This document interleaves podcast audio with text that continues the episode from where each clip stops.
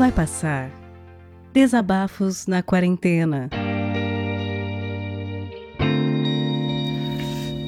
E aí, pessoal, aqui é a Jéssica do Radiofobia e tô mandando essa mensagem aí pro Vai Passar porque a gente tá entrando na semana que antecede o Natal, né? Nós acabamos de ter uma conversa em família aqui pelo WhatsApp e nos meus quase 40 anos de existência nesse planeta, pela primeira vez nós não vamos fazer um Natal em família, olha só. Quer dizer, naquela reunião familiar bonita, aglomerada, né, a gente vai fazer aqui em casa, eu, meu esposo, minha filha, minha irmã e meu pai.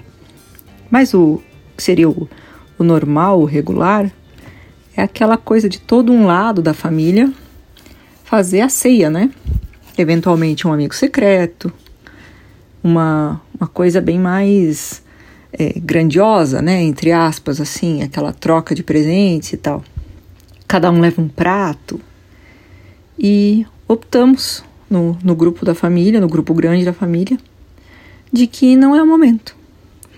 Então cada um vai celebrar com a sua pequena família, vamos dizer assim, né? Levando-se em conta também que nós temos o, o vô ainda, meu avô, no caso, com 93 anos, e ele mora sozinho por opção. É uma pessoa super sã do corpo e da cabeça, melhor do que nós todos os outros juntos. Mas, de certa forma, ele é o que mais sassarica por aí. Eu quando eu quero visitar, eu tenho que marcar a hora com ele para ele estar tá em casa. Ele não fica em casa.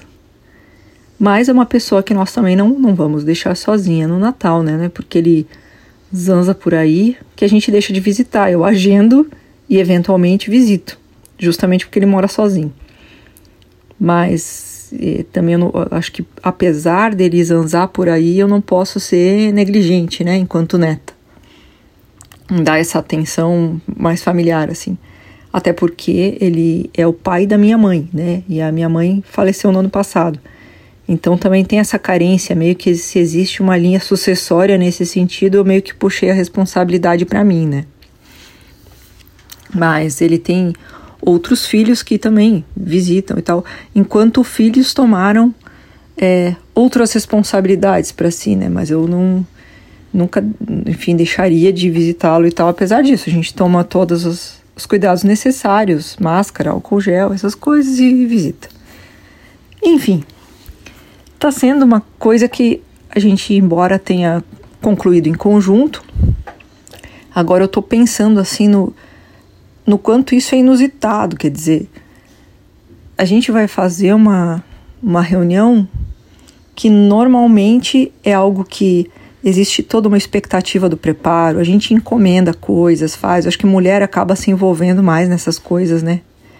De preparar algum, alguma sobremesa, fazer aquela divisão tradicional de quem que vai levar o quê, encomendar salgados, essas coisas. E, e ir, ir fazendo a, a festa, quer dizer, a festa ela não acontece só naquela hora, né?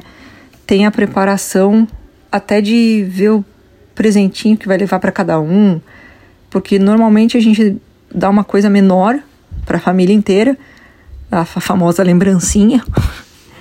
E daí no, no, momento do amigo secreto ou alguma coisa assim, é aquela é o presente mais elaborado, digamos, né? Mas como também ninguém saiu para comprar presente para ninguém, fica essa talvez uma sensação de vazio e a gente pela primeira vez, ou pelo menos eu tô levando isso nesse sentido, assim. É, eu até poderia ter mandado buscar alguma coisa pela internet, não sei o que, mas como essa decisão foi tomada hoje, momentos antes de eu vir gravar essa mensagem aqui, não tem como, não tem nada que eu vá fazer que vá chegar a tempo de presentear alguém. Então, pela primeira vez, não vai ter presente, cara. O Natal vai ser outra coisa. A gente vai ter que se fazer presente. Em vez de levar um presente fora de nós mesmos, a presença de um e do outro vai ser o, o presente importante na ocasião, porque as poucas pessoas que vão vir aqui em casa são meu pai e minha irmã, são aquelas pessoas que necessariamente estão no meu núcleo familiar e que, vamos dizer assim, de uma presença que eu não abriria a mão. Então isso é muito louco, filosoficamente, assim. Porque a gente sabe que tem toda essa conversa do Natal ser pervertido pelo capitalismo e por símbolos de compra e tal. E realmente é isso, mas também faz parte do pacote, né? Não é uma coisa assim que possa ser negada, ignorada ou, ou encarada como algo que não é Natal. É Natal também. Shopping cheio, fila na Cacau Show, isso é tudo faz parte do Natal, é isso em qualquer lugar do Brasil. Mas agora eu não, tipo assim, e, na verdade verdadeira, nem abraço a gente vai poder dar, quer dizer, nós vamos fazer uma ceia, alguma coisa. Eu tô pensando em fazer alguma sobremesa, eu acho que eu vou fazer isso, sabe? Uma sobremesa aí que meu pai gosta. Tentar sondar aí um negócio, algum, algum sei lá, prato preferido, porque é curioso, né?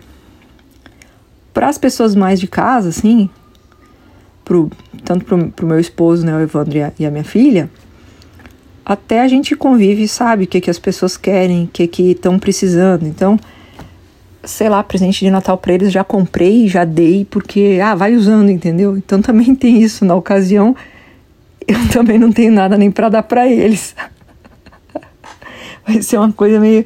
Eu também já sei que não vou ganhar nada de ninguém, então eu acho que isso me deixa um pouco, um pouco mais tranquila, assim, sem, sem aquela coisa que eu tenho, tenho que retribuir, né? Mas é uma preocupação porque ver só também dentro dessa, desse contexto todo, né? Quem, tipo assim, virou a mãe da família sou eu. Essas preocupações eram as preocupações que a minha mãe tinha. Eu ainda agia no papel de filha, então isso não, não me cabia, entendeu? Ficar organizando mentalmente essas coisas de mãe, assim, pô, não. Até hoje acho que eu não tenho muito talento para isso, me esforço, porque foi um papel que, que ficou vago, né?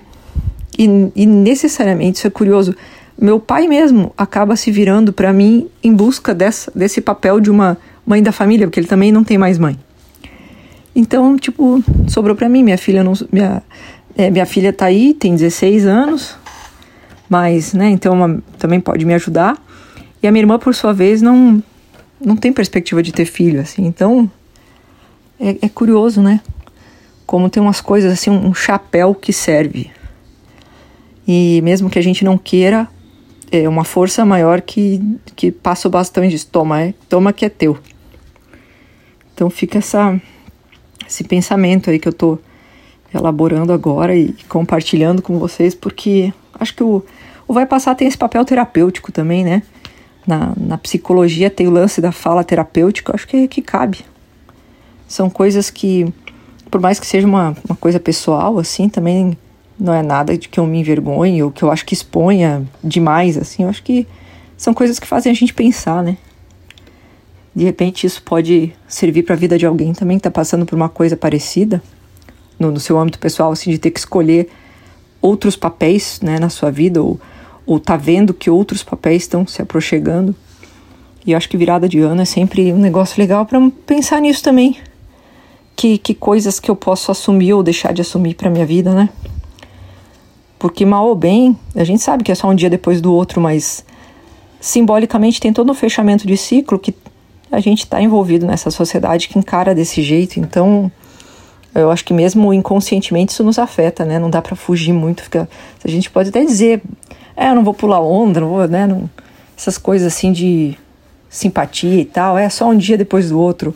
É, mas você tá ali, o calendário começa de novo, toca a música da Simone, né? O ano termina, começa outra vez e né? E que o ano o que você fez, né? Aí você olha, corta os pulsos, não fiz nada, não fiz nada. Aí você olha e pensa, não, cara, tem que refletir, fiz sim, fiz sim. É, é sempre bom a gente olhar para trás e pensar naquilo que fica, naquilo que a gente opta por abrir mão e naquilo que a gente quer trazer. Então, fica, fica essa reflexão aí. Certo? Valeu, obrigada por me ouvirem. E é isso. Feliz Natal. E se não nos falarmos de novo até lá, Feliz Ano Novo. Beijos.